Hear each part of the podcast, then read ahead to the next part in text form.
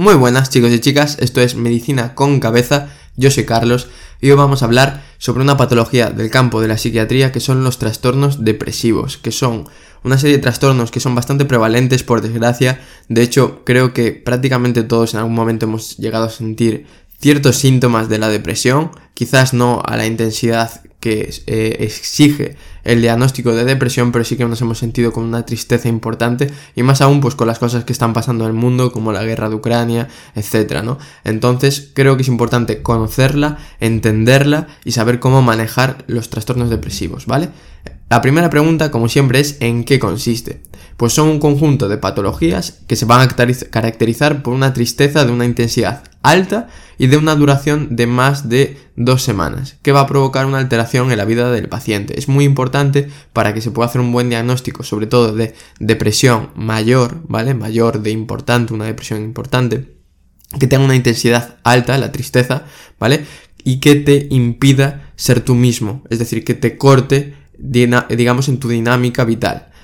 Y el punto de corte son dos semanas. Más de dos semanas, depresión mayor. Luego veremos que también hay la distimia, etcétera, pero quiero que te quedes tristeza de una intensidad alta y de una duración de más de dos semanas, ¿vale?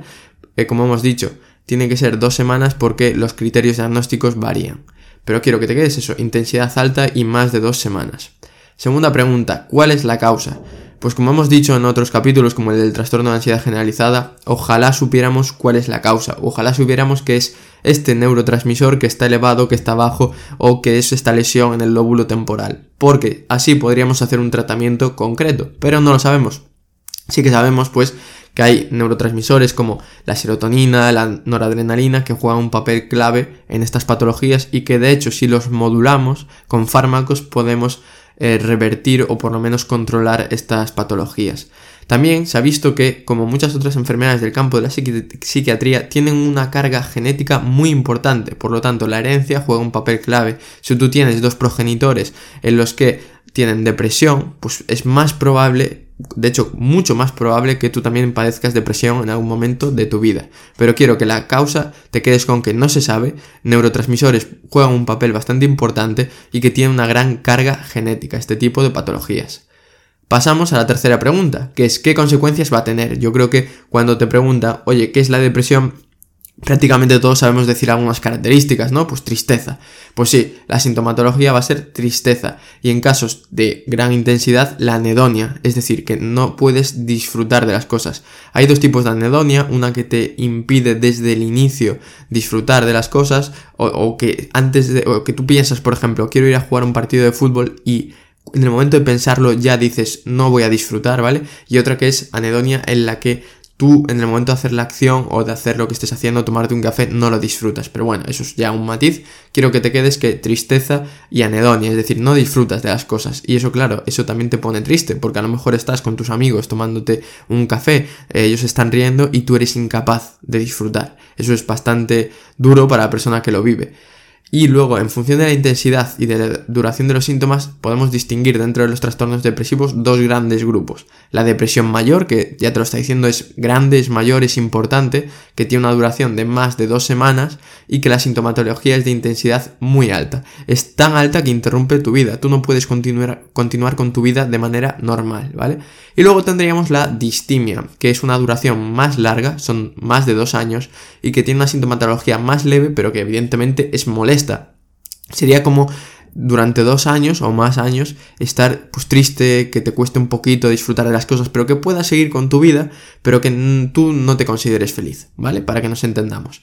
Y luego otras manifestaciones que sí que puede presentar el paciente, pues será cansancio, evidentemente cuando tenemos una época mala nos sentimos cansados, nos cuesta levantarnos de la cama, podemos tener alteraciones del peso corporal, habrá personas que puedan engordar, otras que puedan adelgazar, podemos tener incluso impotencia sexual, y pensamientos suicidas. Y esto es importante, hay que abordar los pensamientos suicidas. Antiguamente no se preguntaba porque se pensaba que a lo mejor podías inducir al suicidio, pero se ha visto que de manera adecuada hay que incidir en las personas con depresión sobre si tienen pensamientos suicidas para abordar ese problema, ¿vale?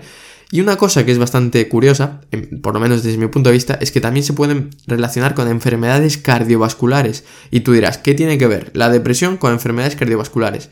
Pues que en episodios de depresión mayor sobre todo se liberan citoquinas, citoquinas que pueden ser inflamatorias, etc. Y estas citoquinas pueden tener efecto sobre el sistema cardiovascular y enfermarlo, ¿vale? Entonces como dato quiero que sepas que incluso la depresión no solo produce sintomatología psíquica o mental o emocional, como quieras decirlo, sino que también puede producir sintomatología orgánica, ¿vale? Como enfermedades cardiovasculares. Cuarta pregunta, ¿cómo diagnosticamos la depresión? Pues como hemos dicho, hay escalas, hay unos criterios, hay guías, hemos dicho que dos semanas para depresión mayor, dos años para distimia, etc. Pero lo básico es la clínica, te tiene que venir una persona que está triste, que a lo mejor tiene anedonia, que le cuesta disfrutar, etc. Es decir, tiene que cumplir unos criterios clínicos y a mayores tienes que descartar otras causas secundarias de, este, de, esta situación, por ejemplo, hipotiroidismo, alteraciones como puede ser la anemia, que va a notar ese cansancio, como está cansado o cansada eh, el paciente o la paciente, pues a lo mejor también no disfruta de las cosas y puede mascarar, ¿vale? Puede dar sintomatología de depresión cuando lo, lo que le está pasando es que tiene anemia, ¿no? Entonces tienes que cumplir unos criterios clínicos y descartar pues un proceso subyacente que es lo que está provocando esta depresión, ¿vale? Y finalmente pasamos a la última pregunta, que es cómo tratamos un trastorno depresivo. Como hemos dicho, ¿sabes la causa? No. Entonces no vas a tener un tratamiento concreto, perfecto, que funcione al 100%. Lo que sí que se ha visto es que la terapia psicológica, es decir, tú tienes que darle herramientas a este paciente pues para que a lo mejor combata esos sentimientos que, tiene, pues a lo mejor eh, darle opciones, si es una persona que está desempleada de hace muchos años, pues intentar ayudarla, intentar pues que se apunta a cursos para formación, etcétera, intentar darle herramientas para que pueda manejar esos sentimientos que tiene.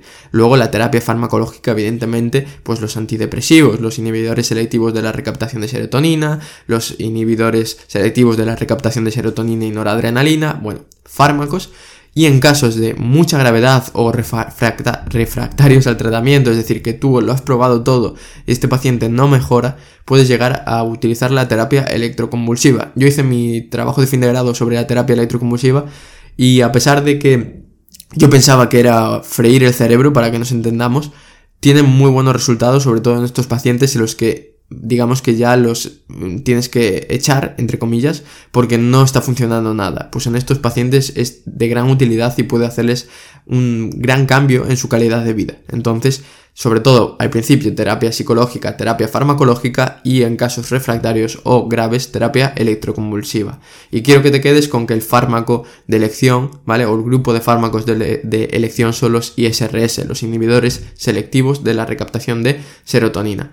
Y nada, espero que te haya sido útil. Recuerda que tienes en el canal de YouTube vídeos sobre enfermedades, vídeos sobre electros, vídeos sobre el túbulo renal para poder entenderlo y que en casa del libro, si buscas Arreglando Corazones o bien Carlos Yebra, tienes es mi ebook de cardiología con el que vas a aprender y entender la cardiología porque está escrito como para gente tonta, como para como me hubiera gustado a mí que me hubieran explicado la cardiología. Así que nada, un abrazo y nos vemos la semana que viene con un podcast nuevo.